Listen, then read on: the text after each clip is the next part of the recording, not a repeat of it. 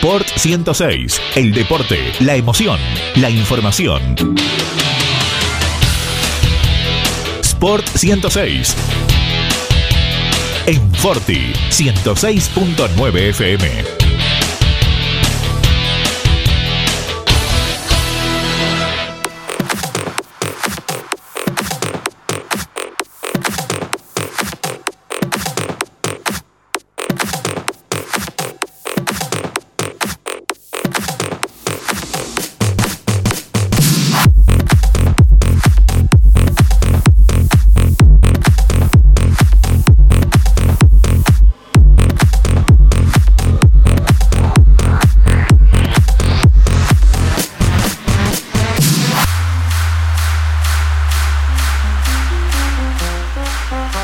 Dicen que los temas hay que respetarlos en el momento del clímax, no pisarlo antes. Así que vamos a respetar esa premisa en esta noche de martes 27 de octubre.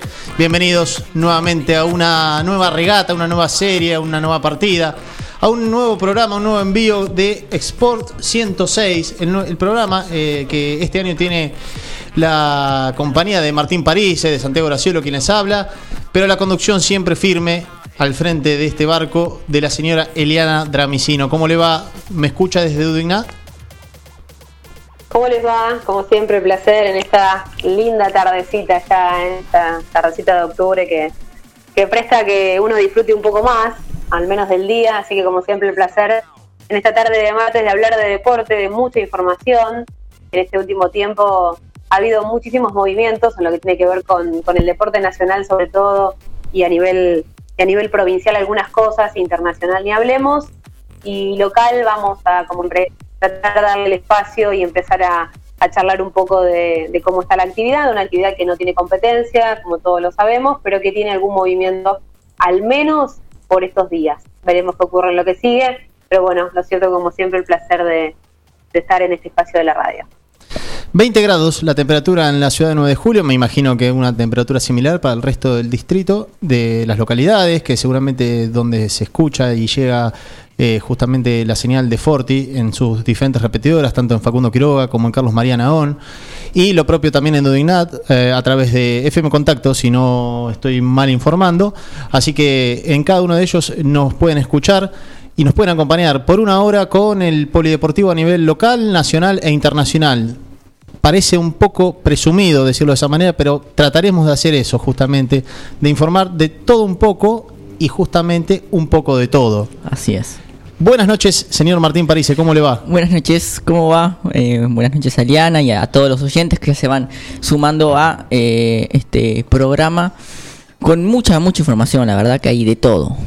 Eh, estoy pensando, temperatura de 20 grados, muy agradable para la actividad deportiva a esta hora, si tenés alguna no sé qué usa usted para entrenar, pero algún auricular con un dispositivo que nos pueda ir escuchando. Si no lo tiene, pues bájese. Le invito a aquel oyente que nos está escuchando por aire o por página web que se puede bajar del Play Store la aplicación de Forti FM 106.9 y si no, de manera tradicional en el dial que ya nos encuentran desde hace una década, Forti 106.9. Bien. ¿Qué tenemos para el día de hoy? Mucha actividad de última hora, pero mucha actividad también del fin de semana. Sí, hubo mucha actividad en el fin de semana. Eh, por ejemplo, en judo, eh, donde, bueno, Peque Pareto, ya conocida, eh, judoka, ¿no? Eh, volvió a competir después de 14 meses, así que vamos a desarrollar eso. Vamos a hablar de básquet, de tenis, mucho, mucho peor. Qué difícil, ¿no? Cuando alguno de nosotros tenemos que volver a hacer una actividad después de mucho tiempo, se nos complica. Me imagino en alto rendimiento lo que debe ser volver eh, luego de 14 meses, ¿no, Eliana? Eh, para una eh, atleta que es campeona olímpica, que tiene que revalidar en Tokio 2021 su condición de, líder de la categoría de hasta 48 kilogramos y vuelve luego de 14 meses con lo que significa, ¿no? Además con su también doble actividad como, como médica. Sí, lo que ha sido también un ejemplo, digo, a veces el, el paso del, deportista amateur al, al profesional tiene un montón de condimentos pero en este momento los has puesto a prueba, digo, porque uno podía seguir los videos de la Peque parece y la verdad da tanta envidia.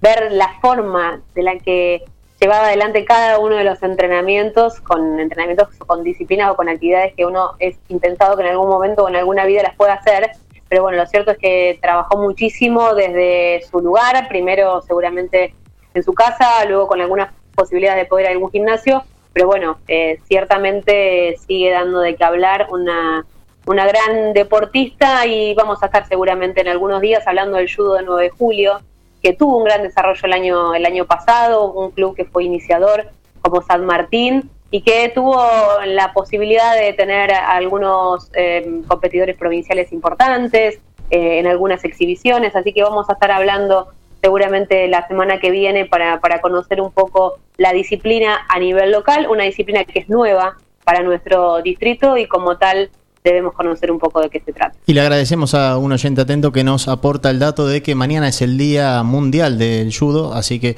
eh, para esta disciplina de tanta tradición y tanto arraigo en, los cinco continentes, ¿no? Pero fundamentalmente uno entiende más el origen en el continente asiático, eh, una disciplina que no solamente es eh, lo que uno puede consumir siendo un inexperto consumidor del deporte, que uno presumiblemente puede decir son básicamente tomas y patadas. No, es una disciplina sumamente formativa, muy recomendable para, para una primera infancia o un, adolescente eh, que le, aporte justamente las características formativas y disciplinarias para el deporte y para la vida. Sí, la concentración es muy importante, la psicología.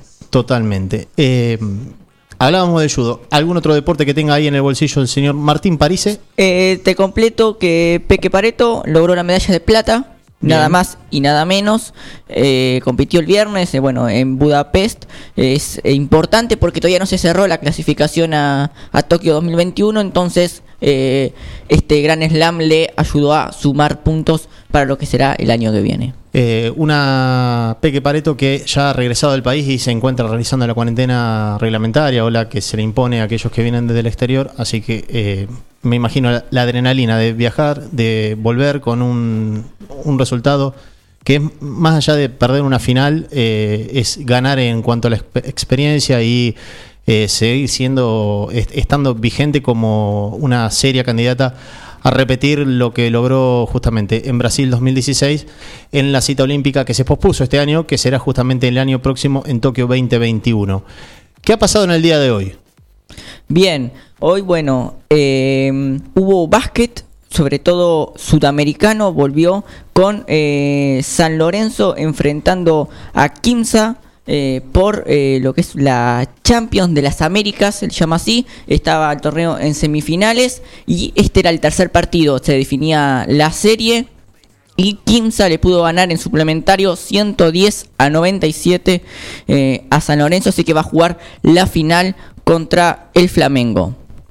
Bien, un San Lorenzo que se ha acostumbrado en el último tiempo a estar en instancias decisivas de los torneos, no solamente nacionales, sino también intercontinentales, o, continentales, mejor dicho, justamente porque estamos hablando de, América, pero eh, tendrá en la final a Flamengo, un grande de, todos los deportes, eh, que supo tener justamente quizás a, uno de los más grandes basquetbolistas de la historia de Brasil, como Oscar Schmidt, eh, en otra época, estamos hablando de, otra era, pero parece ser que como hizo en el fútbol hace un tiempo, Flamengo también en el básquet recupera un poco de protagonismo y la lucha, no solamente la que tiene por ser un grande, sino la, que revalida en su condición de candidato a cada competencia en la que disputa con sus diferentes representativos. ¿Algo más para el día de hoy?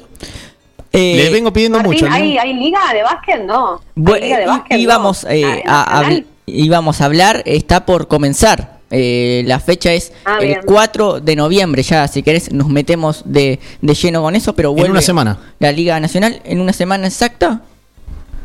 No, sí, sí. sí, bueno, vuelve el... Justamente, ocho días, porque octubre tiene 31, usted que seguramente está pendiente de Halloween, eh, le, notifico eso. Es el 31 de, diciembre, el 31 de octubre, eh, así que el 4 es miércoles. Sí.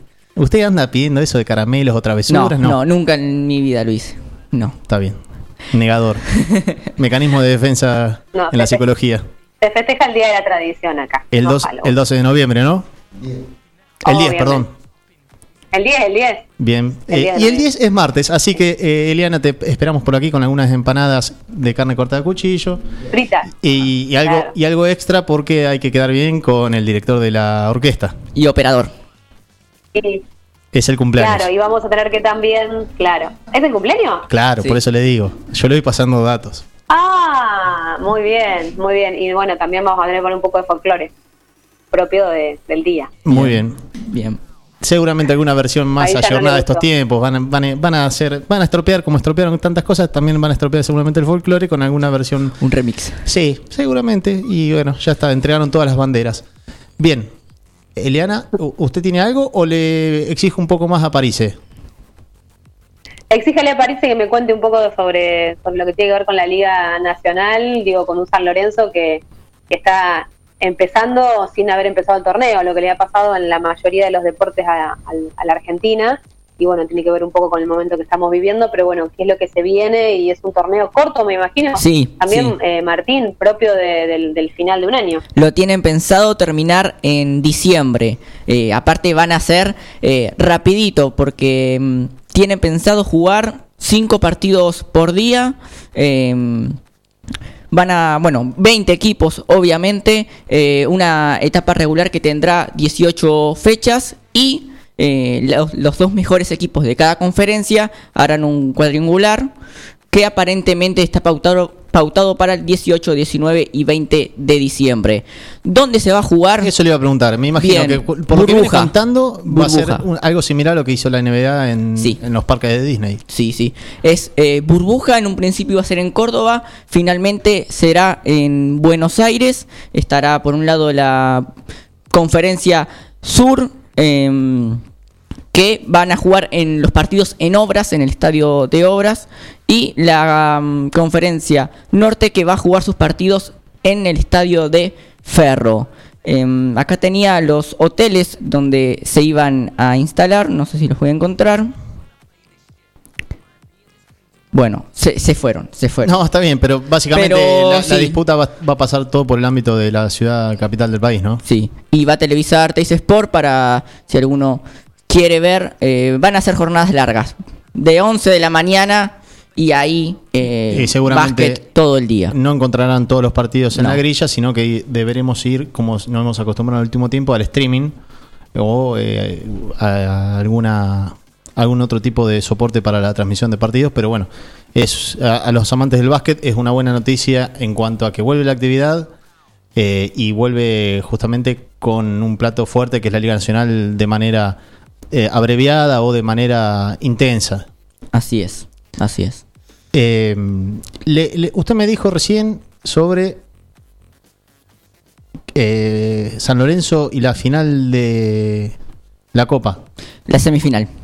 Bien, ¿y quién lo espera justamente del otro lado? Flamengo. Eh, pero perdió San Lorenzo. Ganó Kimsa. Por eso. Entonces, ¿quién está en la final? Kimsa y San Lorenzo. Y Flamengo. Kimsa y Flamengo. El equipo santiagueño es el finalista justamente junto... mm, le había entendido otra cosa, por eso le, le- le hago la corrección o me permito yo corregir. Justamente Kimsa, el equipo santiagueño, va a ser el finalista junto a, a Flamengo de lo que tiene que ver la, la competición sudamericana. ¿Alguna otra novedad del día o del fin de semana? Em, tenis, si quieren nos metemos en tenis. ¿Qué pasó el fin de semana? Bien, hubo mucho movimiento con, sobre todo Peque Schwartzman, es el argentino que más movimiento está teniendo, eh, a lo que será vísperas de eh, un posible clasificación al eh, Máster de Londres, eh, ese Máster no tan ansiado que solamente juegan los ocho mejores del ranking a fin de año y justamente el argentino tiene muchas posibilidades de entrar.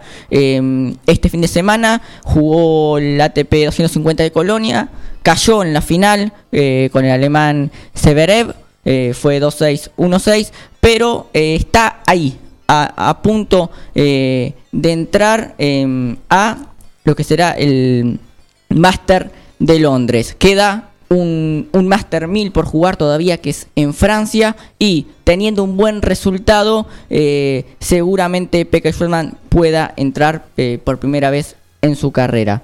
El Digamos que prolongó lo que venía haciendo las últimas semanas en el circuito de la ATP eh, después de su instancia de semifinales que alcanzó justamente en Roland Garros. Roland Garros. Bueno, eh, en Colonia un torneo quizás de menor relieve, pero un ATP 250 eh, justamente ante un, un- uno de los grandes eh, o, o de los que está indicado como sucesor de la camada que se está retirando, del sucesor justamente de los Djokovic, los Nadal y Federer. Estamos hablando de Alexander Zverev, el alemán. Eh, bueno, ante él cayó eh, en un, lo, que uno presume es una diferencia de talla abismal entre uno y otro, ¿no? Alrededor de unos 20 centímetros de diferencia de altura entre uno y otro en, en, lo que es en el deporte de alto rendimiento una ventaja considerable. Eh, pero yo creo que las chances que habitualmente para los que no están del puesto 1 al octavo en la clasificación del tenis, eh, se reducen obviamente porque son los ocho mejores los que ingresan. Eh, en este caso y en este año tan particular, debería estar más alerta que nunca porque el noveno, el décimo y, así sucesivamente deben considerarse prácticamente también participantes del, máster de fin de año porque van a tener que estar atentos ante cualquier baja, lesión o bandos suplentes. Justamente COVID positivo que tenga alguno de, los ocho preclasificados. Así que totalmente. Eh, uno creería que tiene todas las chances, digo Jorman, de participar de la cita final justamente del máster, del torneo de maestros de Londres, de esta final de temporada justamente en el circuito masculino de tenis. Sí. ¿Me debe algo o me iba a contar algo de Monfils, algo de Djokovic? Monfils es uno de los eh, tenistas que también está en el ranking 11 eh, y peleaba con Peque, pero se bajó de esta temporada, no va a competir más, así lo anunció, perdió ayer eh, en el torneo de Viena y dijo, no, no iré a París, mejor no ir allí que ir sin convicción, no tengo buenas sensaciones, hay que recargar las pilas, tomarse tiempo para empezar a, em, entrenar para Australia. Es mental, me tenso, no puedo relajarme, estoy contraído y me lastimo jugando. Me, llamó la atención, eh, creo que, estaba bueno. Esta traducción en simultáneo que has realizado justamente de, de, algún medio francés, así que Gael Monfils, que tiene como pareja también una tenista del circuito. Sí. Eh, no la estoy recordando ahora, eh, justamente a, su... La leí hace poquito, pero... Pero eh, un Monfils que siempre fue más de lo que prometió que lo que terminó llevando a cabo, ¿no? En cuanto a un juego talentoso que pareciera ser que no terminó de, establecerse como un serio candidato a, liderar o estar ahí en, el lote de liderazgo del circuito. Obviamente estamos hablando de un jugador que está top 20 y que tiene sobrado talento, pero pareciera que hasta ahí le llega la nafta a Gael Monfils que no va al patio de atrás de la casa, justamente. Un francés que no va a París, mm, de alguna manera se, es sencillo justamente cancelar esa cita en su calendario. Y en cuanto a Djokovic. Djokovic eh, venció a Krajinovic por 7-6 y 6-3 en la ronda 1 de Viena, justamente el, campeonato, el torneo que se está jugando esta semana, que Peque Schwerman se bajó. Pero eh, de vencer a Korik eh, a Borna Koric eh, en la próxima ronda se va a asegurar eh, el número uno a final de año y va a igualar el récord de Sampras eh, con seis finales de temporada en la cima del ranking ATP. Bien. Nos pregunta el hombre de la casa, Juan Manuel Jara, que está atento a las actualidades o las actividades justamente de los tenistas argentinos y del circuito, si Schwarzman juega con suspensor. Siempre usa ironía, esas cosas tiene el señor Jara. Seguramente, seguramente debe tener algún, algún short especial. Bien. Más que con suspensor va a tener que estirarse un poco, Sherman. Está quedando, ha quedado, no sé cuánto mide.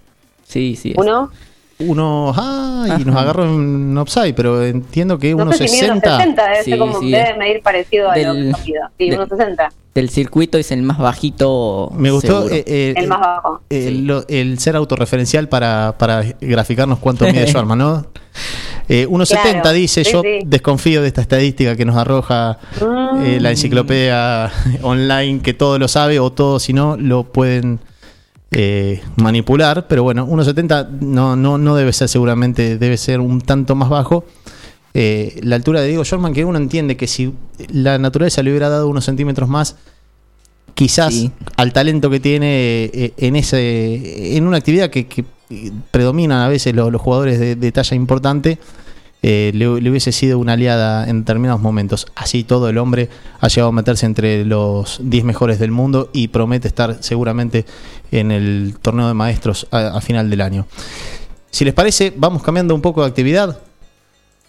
Vamos. Eh, ¿Hacia dónde quiere ir usted? le ofrezco volver un poco al básquet y si no ir al agua con el dos veces eh, con el campeón olímpico y tres veces medallista eh, en un juego olímpico Santiago Lange que estuvo hablando en los últimos eh, en los últimos días él se está preparando junto a su compañera Cecilia Carranza Zaroli eh, en, en- Sicilia eh, junto a otros campeones del mundo que de alguna manera en un acto de camaradería y de desarrollo mancomunado de la actividad deportiva, eh, eh, se habitúa esto generalmente en diferentes disciplinas de invitarlos a entrenar.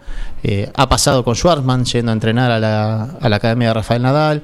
Bueno, Claro. eh, en este caso Santiago Lange ha ha- justamente ha aceptado, debido a las circunstancias ya conocidas en el mundo, la, la invitación por parte de, de diferentes campeones del mundo de la actividad para mm, prepararse en, en lo que tiene que ver la categoría de él junto a Cecilia Carranza Zaroli, NACRA 17. ¿Qué es un poco eh, esto del yachting? Para algunos que quizás no tengan mucha idea, piensan que son barquitos navegando. Bueno, quizás él pueda justamente...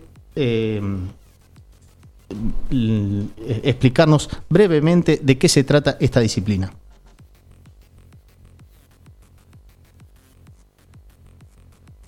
Es una carrera, así que por un lado tenemos que lograr que el, el barquito ande rápido, ¿no? Y eso es, eh, viene dado como una carrera de autos por la puesta a punto que le hacemos al barco y, y el mástil o velas que podamos elegir para cada día y después por la técnica que usemos para llevarlo. Y después hay toda la parte de lectura del viento, que es el arte de nuestro deporte y la sensibilidad para poder entender el viento y lo que va a querer hacer, para poder decidir por dónde vamos en, el en la campa de regatas y tratar de, de- sacarle distancia a los rivales porque estamos navegando con mejor viento. Así que entre todo eso, el que gana, el que va más rápido y llega antes a la meta, gana. Sencillo, ¿no? El que llega antes a la meta gana. Eso básicamente eh, la explicación de un hombre que es campeón olímpico a una edad avanzada, de- volviendo y reponiéndose de, de un, un cáncer justamente, Santiago Lange, con 59 años. Tuvo que de alguna manera reprogramarse y reprogramar toda la estrategia para de alguna manera proyectar los Juegos Olímpicos de Tokio 2021. Estamos hablando de un hombre de 59 años. No es sencillo justamente en, en cuanto a lo biológico decir, bueno, una temporada más puedo esperar. Se le se ponía en duda la presencia de Luis Escola con 40, 40 años. y en un nivel físico y atlético envidiable. Bueno, dos décadas más casi que ostenta Santiago Lange, eh, que eh, nos explica un poco esta situación que le ha tocado vivir justamente a él como deportista de alto rendimiento y lo que no escapa a un mal que ya todos conocemos por parte de la pandemia. Sí, la verdad que la, sensación más fea fue cuando te postergan unos juegos, ¿no? Yo estaba totalmente men- mentalizado y confiado para el 23 de julio del 2020 estar a, a fondo, ¿no? Y cuando te dicen, bueno, ahora se va a postergar, eh, es, es un momento difícil porque hay que replanificar todo y vos tenés que resetear la cabeza para un año más. Y en mi caso fue un momento difícil, fue una semana difícil. Una vez de eso, la verdad que eh, nosotros viniendo de Argentina estamos acostumbrados a los cambios y somos un, e- un equipo muy guerrero en ese aspecto. O sea, no, eh, estamos hoy, es todo difícil. La verdad que la planificación deportiva es mega difícil. Nosotros tenemos barcos en container yendo de un, bar- de un país a otro. Imagínate, queremos plantear entrenamientos en Sudamérica en enero o febrero y no sabemos si mandar los barcos porque ya cierran la frontera o lo que sea. Eh, así que todo es muy, la planificación es muy compleja, pero gracias a Dios nosotros logramos alia- alianza con los últimos tres campeones del mundo, con los ingleses y dos italianos, y estamos entrenando con ellos a, a diario y eso nos está poniendo muy fuertes, estamos, estamos contentos con el plan que tenemos dentro de toda la incertidumbre que se vive. Ahí pasa por los micrófonos de Forti justamente Santiago Lange, que eh, a los 59 años, 59 años es el actual campeón eh, olímpico de la categoría NACRA 17. Yo no comprendo mucho de barcos, de embarcaciones, pero es un barquito ameno que tranquilamente, si lo tuviera, lo invitaría gentilmente a usted de París y a la señora Liliana Damisino a... eh, no, no me ma- marea, me marea mucho el agua. Claro, sí, y me acá... encanta verlo y no sabe lo que me marea el agua. Sí, digo, igual no de completé, yo de dije que los iba a invitar, pero eh, no me animo a eh, me- adentrarme en aguas abiertas del Río de la Plata, ¿no? Eh, a lo sumo lo podemos hacer eh, que flote un poco en la laguna del Nunca Parque General San nunca tuve Martín, la ¿no? experiencia yo. nunca Del parque. experiencia. Claro, ahí nos faltará el viento seguramente, que es clave en esta disciplina, porque van prácticamente eh, colgados y oscilando eh, de, de la embarcación, así que el contacto con el agua es permanente, eh, en una muy vistosa categoría que tiene el yachting, eh, en un deporte que es olímpico, pero obviamente eh, la- el- es una actividad que no es eh, de justamente de alcance y de dominio popular por lo costoso que es Sí. su realización. Así que pasaba justamente ahí el testimonio de lo que significa eh, en una disciplina que a veces no tiene tanta visibilidad. Que, ¿Qué pasa mientras tanto? Bueno, un hombre de 59 años que se está preparando para el próximo año justamente para volver a tener una cita olímpica, eh, el múltiple medallista Santiago Lange junto a su compañera Cecilia Carranza Saroli, clave en esa, en esa dupla. Señor Martín Parise, Eliana Dramicino, si les parece, vamos rumbo a la primera pausa, la primera tanda, Dale. con algo de música que la trae y la sugiere el señor Parise, así que que se haga cargo. Escuchamos Siete Vidas de Andrés Calamaro. Bien.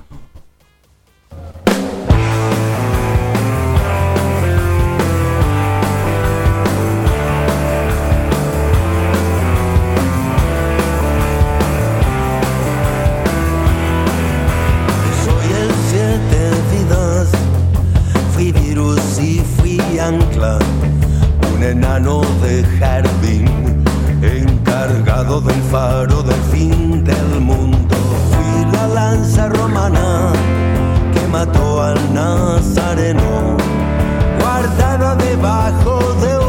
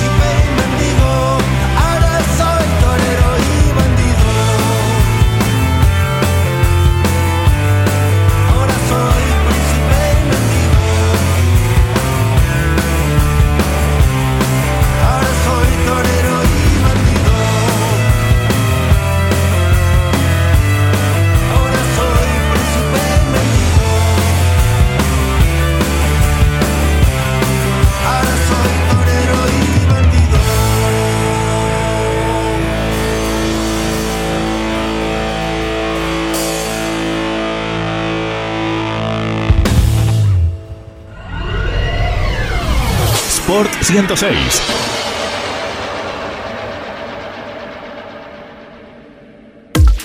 Propan Alimentos, 20 años brindando servicios y productos de calidad. Una reconocida empresa proveedora de materia prima para panaderías, repostería, heladerías, roticerías, restaurant, fábrica de pasta y más. Propan Alimentos dispone de logística propia, con cadena de frío para brindar un servicio ágil y eficiente. Propan Alimentos, ventas al 2317 536 148. Estamos a tu disposición.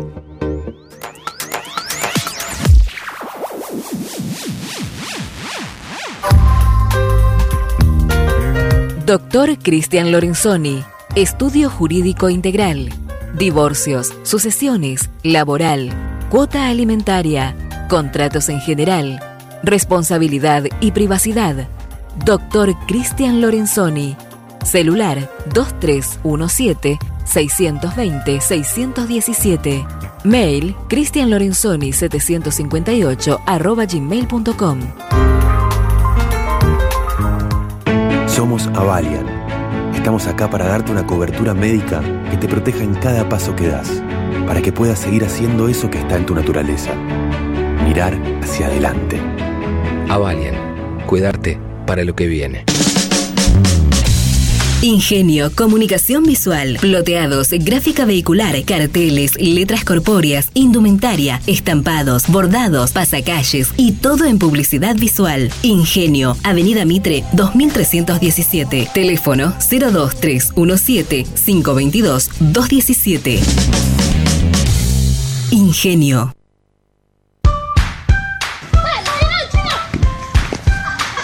En el potrero. En el cordón de tu cuadra. En una mateada. En la cancha. Y hoy más que nunca, en tu casa. Tosta Lindo, siempre con vos. Básquet, tenis, hockey y todos los deportes están en Sport 106. Sport 106. La buena vibra del deporte en directo con sus deportistas.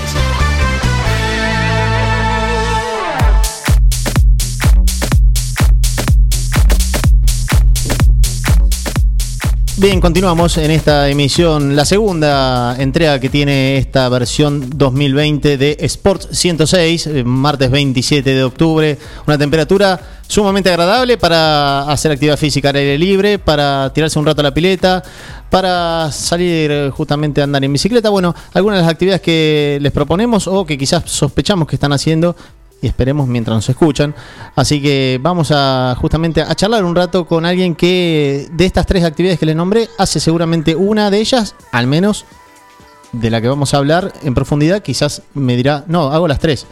Eh, la vamos a presentar a ella, a Leticia Ruiz, que es, eh, si ella no me va a corregir, eh, profe de Educación Física. Leticia, ¿cómo te va? Buenas noches. Santiago Graciolo te saluda, Martín París te escucha y Eliana Dramicino también te puede escuchar desde Dudignat. Bueno, gracias por la invitación. Buenas noches para todos.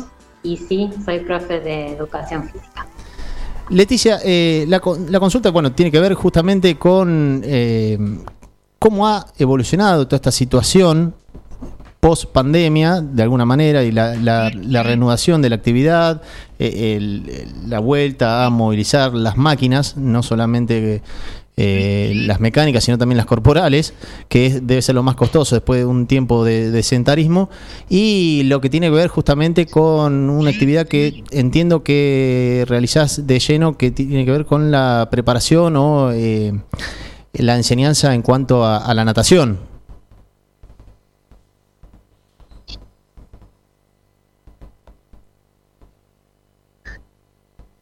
Leticia, ¿nos escuchas ahí? Bueno, sí, mira, la verdad Ah, que bien. por suerte en 9 de julio hay muchísima gente que practica eh, actividad física. Sí, yo te escucho perfecto. Bien, ¿Ustedes me escuchan bien? bien, bien, bien. Sí, sí, adelante, cómo no.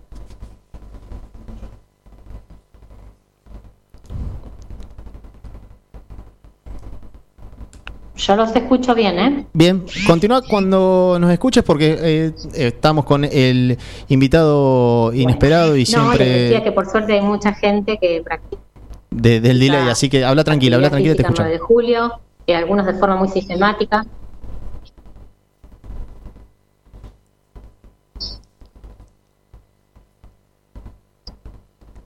Bueno, no, les decía que por suerte hay mucha gente que practica actividad física el 9 de julio. Esta cuarentena, bueno, obvio nos ha tenido un poco encerrados, pero bueno, por suerte ya hace un tiempito que, que podemos volver a salir a hacer actividad. A algunos les gusta caminar, andar en bici, otros entrenan. Eh, hay muchas posibilidades. Y bueno, desde lo que a mí me gusta y hace eh, algún tiempo ya bastante largo que me dedico, que es la natación, eh, estamos comenzando el lunes que viene eh, con horarios eh, de pileta, pileta libre, enseñanza de natación, eh, bueno, por supuesto, con todos los recaudos y grupos reducidos eh, debido a todo esto que está pasando. Hola Leti, ¿cómo va? Eliana Dramicino te, te saluda, como siempre gracias por, por, por charlar con nosotros. Eh, con respecto a los protocolos en lo que tiene que ver con las, con las piletas, ¿hay algo en especial que les hayan dicho que tienen que tener algún cuidado? ¿O mm, solo tiene que ver con lo- las demás actividades deportivas que hablan del distanciamiento, de que cada uno tenga sus cosas, etcétera, etcétera? Mira, eh, hola Eliana, ¿cómo estás? Mira, el tema en la natación es muy clarito. Dentro del agua prácticamente el contagio no existe, no hubo contagios desde que se abrieron las piletas en Buenos Aires. Ya hay algunas piletas que hace un tiempo que están abiertas dentro de la agua. El contagio no existe por el tema de la cloración Vamos a, a intentar el tele, eh, la comunicación, la comunicación telefónicamente para, eh, para que ustedes y el entrevistado se merezcan el respeto eh, que justamente se merece este tipo de entrevistas y se escuche bien eh, en su totalidad todo lo que vaya diciendo y nosotros le podamos preguntar tranquilamente. Eh, Eliana estaba preguntando justamente por el tema de los protocolos, así que vamos a estar comunicándonos justamente eh, con... con Leticia Arruiz que nos estaba contando sobre la actividad, justamente, la natación. Eh, así que, eh, si te parece, Martín, eh, actualizamos una información del día de hoy y enseguida seguimos con la entrevista. Bien, nos metemos, volvemos eh, al básquet porque hubo actividad sobre todo, bueno, de, de los equipos europeos y hay, y hay equipos argentinos, eh, hay jugadores argentinos que, están jugando. Por ejemplo, eh, ganó el Real Madrid, sigue invicto en la Liga Endesa, eh, lo hizo 84-65 contra el Betis y eh, con siempre actuación destacada de Facundo Campazo. Bueno, jugó 23 minutos, eh, anotó 9 puntos, dio 9 asistencias. El cordobés eh, siempre presente en eh, el equipo del Real Madrid. Obviamente también jugó Nicolás Laprovítola.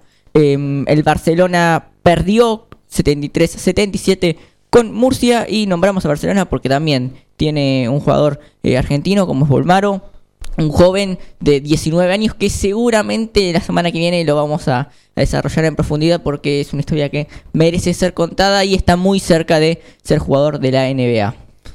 La actualidad de Leandro Bolmaro se- seguramente seguida de cerca por muchos eh, reclutadores de, la Liga de Estados Unidos y pendientes de la evolución del jugador que está en el Barcelona. Eh, no sé si nos está escuchando ahora Leticia Arruiz, que estábamos hablando justamente de eh, los protocolos y la actividad. Eh, no sé si había escuchado la consulta de Eliana y bueno, continúa desde donde te acordás. Bueno, eh, sí, sí, había escuchado la consulta de Eliana Bien. y lo que le comentaba era que, bueno, eh, se va a trabajar con grupos más reducidos de, de personas, ya sea de adultos, de niños. Eh, hay que tener en cuenta, no sé si esa parte por ahí salió al aire, de que en la pileta no hay riesgos de contagio por el tema de la cloración del agua. No hubo ningún tipo de contagio en ninguna pileta de las que abrieron, que ya en Buenos Aires eh, hace un tiempo que ya hay piletas abiertas. Sin lo que hay que tener en cuenta son ciertos recaudos eh, al ingreso eh, y mm, en el tema de los vestuarios. ¿sí? En los vestuarios no está permitido ducharse, siempre hay que ingresar este, a los natatorios con, con barbijo y limpiarse las manos con alcohol como en todos lados y mantener la distancia social tanto adentro del, afuera del agua y adentro del agua, aunque no sea muy riesgoso, igual la vamos a, mantener también a la distancia. te quería consultar justamente, Leticia, por eh, hasta, qué punto tu formación eh, y, tu, tu característica de docente eh, o de, de conocedora de- de la natación eh, llega a, la parte recreativa y en qué punto es donde la parte recreativa ya demanda algo más que solamente lo, estrictamente eh, lúdico y empieza el participante a necesitar eh, una mayor exigencia, a hacer, digamos, de pasar de recreativo a competitivo.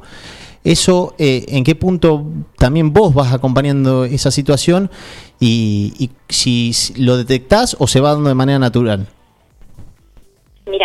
En mi caso, eh, yo me dedico a la enseñanza de la natación. Una cosa son las colonias de vacaciones, donde sí las actividades son más recreativas y de ambientación en el agua, y donde la mayor parte de la clase, por más que el niño aprenda, este, hay, hay mucha parte lúdica y de juegos. Y otra, casa, otra cosa son las escuelas de natación o las clases de enseñanza de natación, donde el objetivo este, primordial, por más que a veces haya actividades jugadas, es la enseñanza de la natación. Eh, yo soy profe de educación física recibida en la Universidad de La Plata y además eh, tuve la suerte de poder hacer en, en el CENAR, en el Instituto de Deportes, el curso de instructora y entrenadora de natación. Eh, y bueno, y vengo trabajando ya hace muchos años eh, en el tema y me gusta. Eh, hoy por hoy este, me dedico a la enseñanza de la natación, ya te digo, si bien la parte, parte lúdica a veces está porque los chicos también necesitan jugar, eh, nos vamos a ver medio delimitados por el tema este del contacto de la distancia social y donde no vamos a querer que por ahí los chicos este, estén muy cerca unos del otro. Pero bueno, siempre hay actividades lúdicas donde los chicos van incorporando diferentes aspectos de la natación y ese es el objetivo, que aprendan a nadar. Y si el día de mañana se da la oportunidad de que también les gusta la competencia o quieren probar este em, competir o participar de algún torneo, eh, también los, los incentivamos a que así sea. Con Leticia tuvimos la, la posibilidad de charlar el año el año pasado, creo que fue cuando Teo Gonzalo tuvo también una, una gran posibilidad de, creo que también eh, para, para ella y para todos quienes lo acompañan, de, de- además de entrenar en River, de poder eh, de llegar a una competencia internacional. Digo, ¿cómo está la situación de Teo? Si nos puedes contar un poco. Y también eh, invitarte a que nos cuentes qué te parece que le falta al distrito para que la natación empiece a ser un poco eh, la posibilidad de muchos más. Digo, porque quizás hay muchos chicos que no, no han desarrollado el deporte o porque no han podido, porque quizás no tiene la, la posibilidad de hacerlo. Digo, ¿qué te parece desde tu lugar?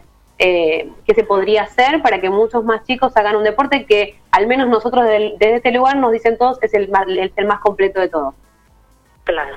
Sí, eh, bueno, con respecto a Teo, eh, les cuento que, bueno, Teo, a pesar de que tanto él como sus compañeros de River no tampoco no habían podido estar entrenando en la pileta como corresponde con la natación, este, sí, el equipo de River se encargó de que los chicos continuaran con preparación física desde que empezó la cuarentena hasta ahora. Sí, eh, Teo hace las clases de Zoom con sus compañeros también, eh, preparación física, como les digo, desde, desde marzo hasta ahora. Si bien hay algunas piletas que abrieron en Buenos Aires, eh, River lo que hizo fue los chicos que como Teo tenían algún título nacional, eh, o sea que ya tenían un cierto nivel de competencia a nivel este nacional y, y ni hablar a nivel provincial, eh, seleccionó un grupo de chicos para, para que empezaran a, a nadar. No son todos los chicos los que están yendo a la pileta a nadar, sino es un grupo reducido de chicos con ciertas características y ciertos títulos o ciertas marcas. Eh, Teo estaba invitado, estaba dentro de ese grupo, este, pero bueno, por la situación epidemiológica que todos conocemos, este, no está haciendo ningún viaje a Buenos Aires porque sabíamos que era este, un lugar muy riesgoso y así lo consideraron los papás, así que por lo tanto sigue entrenando la parte física todos los días a las 5 de la tarde con Zoom con sus compañeros. Eh, lo cual es también muy meritorio porque hacer preparación física frente a la compu todos los días este, eh, tiene cierto sacrificio y hay que ponerle garra todos los días y, y bueno, lo está haciendo este, sin faltar y, también con el acompañamiento de su mamá y su papá que a veces también se suman a las clases. ¿Y cada cuánto, se, eh, digamos, se tira la pileta habitualmente? eh, digamos, entiendo que aquí en 9 de julio, ¿verdad? Y ahora eh, vamos a empezar de- nuevamente con los entrenamientos a partir del lunes, porque hasta ahora no estaban, eh, no, no habíamos comenzado con las clases de natación. Así que a partir del lunes va a estar haciendo la parte de pileta, vuelve a, a nadar, a estar dentro del agua y, y también va a continuar con la preparación física por, por Zoom con sus compañeros de, de River. ¿Después de cuánto tiempo, Leticia? Y desde marzo, desde marzo que él volvió, cuando volvió en febrero desde esa competencia en Perú, eh, ya después fue esto de la pandemia que nos agarró y, y no tocó más el agua hasta ahora, hasta la semana que viene que vamos a empezar nuevamente. Él y un montón de sus compañeros. Estamos, Así que estamos hablando con Leticia Ruiz, que es eh, profe de educación física, docente de la disciplina natación, por decirlo de alguna manera, y que tiene entre sus pupilos, entre sus alumnos, a Teo Gonzalo, que es para, para los entendidos de la disciplina un proyecto, a- un, digamos, un baluarte a, a pulirlo, justamente por la edad. Teo tiene 12 años, Leticia. 13. 13. Claro, y, y son casi siete meses sin, sin mover la estantería. Es eh, algo. Exactamente, una cosa es seguir haciendo y moviéndose o, o poder tener clases de Zoom del deporte que uno practica o practicar la técnica como ha pasado en muchos deportes, pero bueno, la natación necesita sí o sí del agua y bueno, lo que él pudo hacer todo este tiempo fue prepararse físicamente para ahora cuando haya que volver al agua este, estar de la mejor manera posible, pero bueno, eh, la natación es muy específica y sí o sí necesitamos de la pile. Te quería hacer un par de consultas puntuales. Eh, la especialidad de, de Teo o si, si tiene algún, algún estilo puntual en el cual predomina o tiene él un favoritismo por alguno de los estilos. Y después, eh, ¿cómo es la convivencia con eh, el cuerpo técnico de algún- ¿Hay una comunicación entre de tu parte con ellos y, y viceversa? Sí, eh, bueno, Teo nada bien los cuatro estilos y es más, ha competido en pruebas de 200 metros combinados donde tiene que nadar 50 metros de cada estilo y es una prueba muy exigente. Pero eh, su, su punto fuerte, digamos, es eh, mariposa y scroll. Y tanto en los 50 mariposa como en los, en los 50 y 100 mariposa y, y crawl este, le va muy bien. Y sí, con respecto a la otra pregunta que vos me haces, eh, eh, yo tengo contacto con, con los profes de Teo, eh, más que nada con un profe, con Gua, que es el entrenador de River de la categoría de él, y, bueno, siempre cada tanto estamos vía mail o, o mensajes, este, tratando de que Teo cuando entrena acá eh, se acerque lo más posible a los entrenamientos de que hacen ellos allá en Buenos Aires. Si bien a veces no es fácil, este, por los tiempos y porque ellos allá tienen otra dimensión de pileta eh, y otros horarios, pero bueno, tratamos de, de acercarnos lo más posible a, a los entrenamientos y a lo que él nos aconseja o, me dice que, que Teo este, debe hacer o, o mejorar. Si bien me dan mucha libertad de trabajo porque nunca me han dado indicaciones este, precisas, pero sí, bueno, este, charlamos y, y vemos qué es lo que lo que más conviene, depende de la etapa también del año, eh, en lo que él puede hacer acá de pileta. Permi- permitirte que lo trabajes de manera conjunta también es una, una especie de elogio encubierto a tu tarea, ¿no? Es justamente un reconocimiento de alguna manera, porque no te están limitando.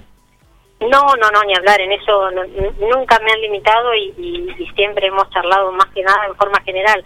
Lo que yo siempre rescato este, de, de Teo es que a veces no es fácil entrenar solo la cantidad de metros que él entrena, porque cuando vaya por ahí son este, 25 chicos, 20 chicos de la misma edad de él y que nadan todos este, bastante parejos y que están acostumbrados a nadar muchos metros y en, en grupos, si bien la natación es un deporte individual y que a la hora de entrenar no podés hablar con nadie, este, más que cuando llegas al borde de la pile, después son metros y metros que uno entrena solo. Este, y bueno, y, y rescatar de que Teo también este, se banque, por decirlo así de alguna manera, esos entrenamientos acá, este, muchas veces solo, este, también es muy meritorio para él porque uno sabe que no es fácil. Eli, Sí, creo que, que es, es, es muy lindo eh, escucharla a Leti. Por ahí quedar una, que quedó una pregunta que un poco decir qué faltaría en el distrito para que podamos tener muchos más TEO, quizás, o para que muchos chicos tengan la oportunidad de, de desarrollar este, este deporte, eh, que digo hoy no, no es masivo, lamentablemente, y, bueno, y quizás quedan muchos chicos sin, sin oportunidad. Digo, Leti, ¿qué, ¿qué te pasa por la cabeza si se te dijeran, eh, decime qué tenemos que hacer para que muchos chicos naden? Mira, eh, la realidad es que hay muchas ciudades que tienen eh, polideportivos y piletas municipales, por lo cual eh, el, el costo y el acceso a esas piletas es mucho más económico y mucho más fácil. Eh, hoy por hoy, el 9 de julio, el mantenimiento de las piletas es caro y a los dueños se les hace difícil este mantenerlo y por lo tanto eh, por ahí a veces pienso que las este, las cuotas o, lo que hay que pagar mensualmente no son accesibles y eso limita también eh, un poco a la gente a acceder. Eh, la natación no es un deporte tan popular como el fútbol y, al no estar en, en, un club donde donde por ahí las cuotas son más accesibles eh, se dificulta. La natación es un deporte que siempre se caracterizó por por ser un poco más elitista, por así decirlo, y por ahí un papá prefiere mandarlo a fútbol este, al- a los chicos pero bueno, este, los que nos gusta la natación sabemos que es un deporte muy completo y que a veces es necesario porque eh, uno anda en bicicleta o corre y se cae y se levanta y no pasa nada, pero si uno se cae en una pileta y no sabe nadar, eh, hay muchos riesgos, por eso la importancia y lo que siempre recalcamos de que los chicos aprendan a nadar y a defenderse en el agua. Este, supongo que las políticas este, de, de deportes este, nunca han apoyado demasiado la natación y por eso tampoco hay tantas piletas con, con medidas este, que corresponden como para para hacer este torneos o competencias oficiales y bueno y eso también hace que, que la natación no avance tanto como deporte, ¿no es cierto? Te quería consultar dónde entrena eh, o dónde entrenan ustedes justamente aquí en 9 de julio y qué característica tiene esa pileta. Bueno, entrenamos, eh, entrenan los chicos, yo de afuera un poco y un poco adentro a veces, en la alquimia, eh, es una pila que tiene 25 metros de largo por 8 de, de ancho y que bueno, que el año pasado comenzó a estar este, climatizada y cubierta y este año, bueno, por esto de la pandemia no estuvo abierta hasta, hasta ahora, hasta la semana que viene, que ya abre con el agua climatizada y sin la carpa porque ya eh, viene viene la época linda como para no estar tan encerrado y bueno, y por todo este tema de, del COVID. No sé si dijiste la dimensión y te pido disculpas si la mencionaste.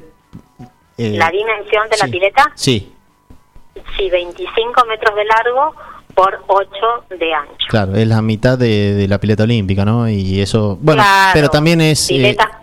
eh, eh, es la medida de una pileta de, de- y hay copas del mundo justamente de pileta corta, ¿no?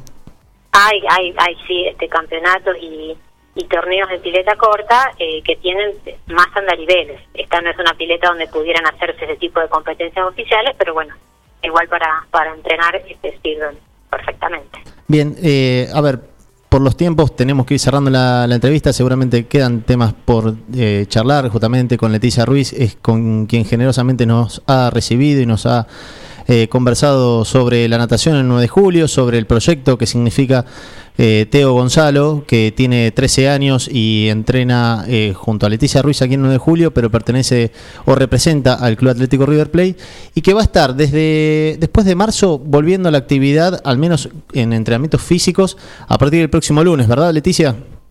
Sí, sí, sí, sí, a partir del, de la semana que viene a las este, 3 de la tarde ya vamos a estar de vuelta ahí cerquita del agua para, para empezar otra vez con, con el tema de la natación y de los entrenamientos. Bien, y si hay algún oyente que te- tiene ganas de eh, entrenarse, al menos de manera recreativa, puede justamente contactar a Leticia y acercarse justamente ahí a eh, Alquimia, si no me equivoco, Leticia. Sí, sí, sí, tal cual, Alquimia. Sí, no solamente este, la competición es para, para todos y no todo les gusta. Este, hay chicos que, que sí que han participado de muchos torneos, compañeros de, de Teo también, y hay otros que no les gusta y que van a, entrenar y a perfeccionar los estilos y a entretenerse en el agua, que, es muy sano. Bien, te agradecemos la amabilidad y tu tiempo para con el equipo de Sport 106 eh, en este contacto y que seguramente se repetirá en un futuro inmediato. eh, porque la natación es uno de los deportes olímpicos que, que mayor eh, importancia y atractio- atracción justamente genera, así que eh, será tema de, de futuras emisiones de Sport 106, Leticia, y, y esperamos contar justamente con tu tes- testimonio. Cómo no, cuando, cuando gusten. Muchas gracias. Leticia Ruiz pasaba ahí por eh, justamente contando la actividad de la natación el 9 de julio de Teo Gonzalo, eh, con una situación y como lo dice Eliana, un deporte que debe ser masivo, que tiene todas las características para ser un deporte social, pero que sigue quedando ahí en una situación prácticamente reservado a, pocos. a, a- a un sector de la población, lamentablemente, Sí, ¿no? sobre todo para competir, creo. Eh, a la hora de competir hay muchos gastos. Es más, Teo, Gonza- eh, Teo Gonzalo lo, lo vivió cuando fue a, a- a competir en, en Perú. Eh, creo que el viaje costaba mil dólares y ellos tenían que pagar 800. Bueno, se la rebuscaron para, para saldar el gasto. Pero sí, eh, en la competición creo que, muy pocos pueden eh, hacerlo eh, año tras año, día tras día. eh, se vuelve complicado. Eliana, siempre cuando surgen... Yo creo que Sí, sí. No, no, siempre cuando surgen este tipo No. de, de fenómenos locales, eh, me, me hacen acordar a- al caso del atleta eh, lamentablemente fallecido Brian Toledo, que no, no, no, no se erigen o no surgen producto de una política deportiva, sino como espasmos o eh, oasis dentro de una situación eh, atípica. La verdad que te encontrás con los Brian Toledo en la jabalina y te, te encontrás quizás con un Teo Gonzalo en la natación el 9 de julio. Sí, yo creo que se dan, ah, me parece, dos análisis. Primero, que siempre tenemos a veces la mirada de que si no vivimos en Buenos Aires o si no estamos en Buenos Aires, eh, no puede haber gente que pueda desarrollar el deporte de alta, de alta competencia. Y el caso de GTO empezó mm, eh, nadando en la pileta atlético eh, de la mano de, de Leticia eh, y bueno, y pudo llegar donde llegó, llegó a River y pudo hacerlo de la mejor manera posible. Digo que eso es por un lado importante cuando uno tiene una mirada de que es posible estas cosas. Y por el otro lado, un poco lo que tenía que ver con la pregunta que le hacíamos al Leticia, tiene que ver con políticas de Estado que lleguen a, a poder eh, generar mayores oportunidades. Después nos va a pasar el otro plano, el provincial y el nacional, que tiene que ver con que no hay, eh, digamos, medidas eh, que acerquen a los deportistas que no son de actividades eh, súper importantes y que tienen muchísimos recursos, como el fútbol o algunos otros deportes, que hace imposible que puedan llegar después a competencias o tengan que tener gente que, les pague sus torneos y bueno, etcétera, etcétera. Pero me parece que, es interesante eh, ver que puede haber muchos más TEO, en este caso, muchos más eh, deportistas que pueden salir de lugares muy chicos, con condiciones muy diferentes a las que están los chicos de Buenos Aires y que pueden tener el mismo rendimiento. Eso por un lado. Y por otro lado, después, bueno, un poco lo que decía Leti, que tiene que ver con las políticas para que, para que todos tengan las mismas oportunidades. Pero en relación a eso, si me dejan, les digo que, por ejemplo, Fernanda Yapura es eh, una ciclista que nació en Rosario, que empezó a pedalear desde muy chiquita y que un día la, la invitaron a través de, una propuesta de la, de la Federación Argentina de Ciclismo, de Ciclismo a viajar a Suiza. Iba solo por ocho meses para hacer una prueba y bueno, hace más de dos años que de Suiza se pasó a Francia y hoy es una de las principales ciclistas de ese, de ese país, habiendo obtenido para su equipo los mejores resultados y habiendo dado la posibilidad de ganar la Copa, la Copa de Francia. Y ella cuenta un poco de, de esta tradición de tener que haber seguido de la Argentina, la decisión de representar obviamente a, otro país, que no pierde la experiencia de, de lo que fue y tampoco la expectativa de poder en algún momento ser parte de, de la Argentina, ¿no? Y de ser eh, quien pueda representar a, nuestro país. Pero bueno, lo cierto es que de esta invitación de la Federación de Ciclismo Argentino, que se realizó en noviembre del año, del año pasado, del año 2017, perdón, tuvo la posibilidad de, de llegar a, a Suiza y de Suiza cambiar su entrenamiento casi por completo, saber que podía rendir mucho más y ojalá el año que viene pueda representar a la Argentina. Pero bueno, son uno de los tantos casos más. Eh, en este caso, su biografía eh, está publicada en la Secretaría de Deportes de, nuestro país, en la página oficial, así que me imagino que debe ser interesante para poder apoyarla. Sin duda, lamentablemente creemos que no va a ser el último de los casos eh, que, ocurren este tipo de, de circunstancias, donde un atleta tiene que eh, ir a buscar el apoyo a otros eh, lugares. Eh, ha pasado históricamente, se da también por épocas y por ciclos. Eh, esto tiene que ver también con que el deporte hay que entenderlo de una vez por todas, que el deporte es social y lo social concierne a lo político. Entonces las decisiones tienen que venir desde ese ámbito para eh, garantizar un desarrollo de la actividad deportiva eh, en todo lo que lo que conlleva justamente eh, como, como una- un factor de, eh, de inclusión social y una actividad que, que aglutine eh, todos los intereses dentro de ella. Eliana, me parece que nos hemos quedado sin tiempo ya en esta segunda emisión, este segundo programa. Esperemos que hayamos superado la barrera de lo anterior, que estemos por debajo de lo que viene, pero que hayamos eh, tratado de darle información polideportiva a cada uno de ustedes que nos acompañó durante esta hora con música, con actividades deportivas de las más variadas y tratando de contarles un poco de cómo está la situación de los deportistas argentinos por el mundo en este año que era olímpico, pero que finalmente no lo fue. Eli, Sí, hablando de eso, es que Tokio se está preparando y que van a demostrar que, que pueden hacer un- una competencia internacional en medio de un, un caos ¿no? a nivel mundial. Veremos qué, qué es lo que ocurre en este sentido. Como siempre, agradecer a todos los que están de- del otro lado. No hemos hablado de fútbol y eso sí que es noticia. Hay mucho, hay Copa Sudamericana, hay Copa Libertadores, hay eliminatorias, hay arranque de torneo, de este gran torneo. Y hay un contrato- El martes que viene y vamos hay- a hablar un poco de eso. hay un contrato que se rompió hoy a la tarde. Sí, oficialmente.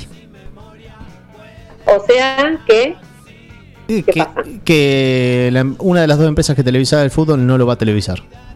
Digamos, se concretó lo que ¿Y ya se sabía. Eh, bueno, usted quiere que le diga todo de golpe. Eh, sí, ya nos vamos, termina el programa, el operador se tiene que ir a la casa. No, vienen más si no lo capítulos. retan, rapidito. Vienen más capítulos, Resumen, que cinco minutos. seguramente será por la, la pantalla de TNT que tendrá todos los partidos.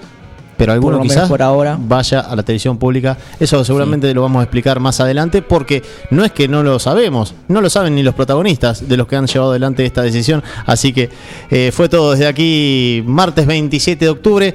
No sé si hay reposición de este envío. Si hay una posibilidad para que la gente nos vuelva a escuchar, seguramente esté pendiente de En Spotify. en Spotify y si no, eh, en algún momento que el director de la radio gentilmente nos ceda otro hueco de su programación, nos meterá y ahí podrá volver a escucharnos. Pero en Spotify es súper cómodo, así que descargan el programa y salen a caminar. Y nuestras redes sociales que no mencionamos, pero vale Son- la pena. Estamos en Instagram, en Facebook y en Twitter. Son Sport106, así de, de simple. Bueno, la idea es ir de a poco sumando las actividades que vayan pasando. Así estamos en contacto con ustedes, no solo los martes, sino también los fines de semana. Se acerca la gerencia de programación que nos avisa que el horario asignado para la repetición de este programa será los viernes a las 13 horas. Así que les pido disculpas si les dije los datos del tiempo, del clima, pero la situación eh, lo ameritaba al menos en esta tarde. El viernes 13 horas, si nos está escuchando, nosotros estamos en el pasado. Así que le mandamos un saludo grande. Chau, hasta la próxima.